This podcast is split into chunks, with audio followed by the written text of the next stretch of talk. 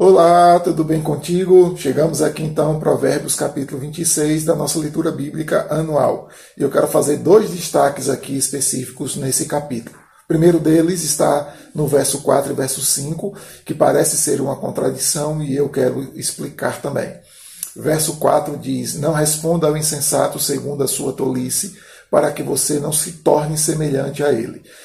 O que Salomão ensina aqui é de que você não deve, não pode e não é uma coisa de gente sábia responder, falar de maneira insensata com insensato, ou ser tolo é? como ele. Então, a, a ideia de você não responder da mesma forma, ou não responder com tolice, é? ou insensatez como ele é. Então, é ter um padrão, um nível diferente de quem ele é. É o que Salomão estimula aqui.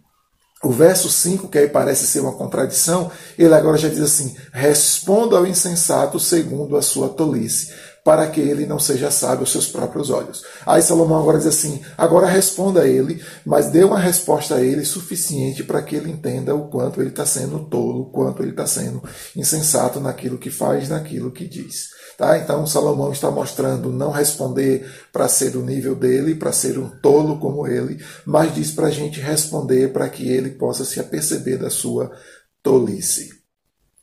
Ah, o outro texto eu quero fazer o destaque aqui está no verso de número 11, que diz assim: Como o cão que volta o seu próprio vômito, assim é o insensato que repete a sua tolice.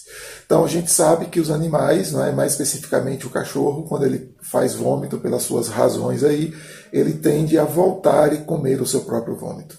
E aí Salomão diz assim: assim como o cão faz, o tolo ele tende a cometer os mesmos erros, o insensato tende a cometer as mesmas práticas.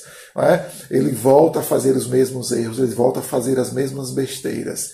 E então Salomão chama a atenção de que a tolice sempre nos encaminha e sempre renova as bobagens que nós fazemos. Por isso que tantos conselhos, não é? A gente segue aqui no livro de Provérbios nos ensinando a sermos sábios, a não sermos injustos, mas ímpios, mas sermos justos sim, diante de Deus, a sermos prudentes, a termos cuidados com tantas coisas, tantas áreas da nossa vida.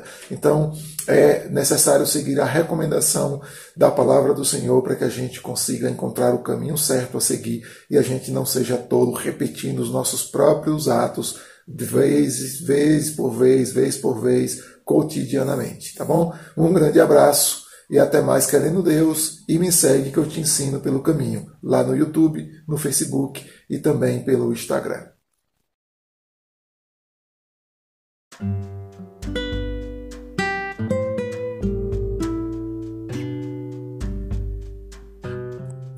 Roberto Sóstenes, pastor na Igreja Batista de Barra, no oeste da Bahia.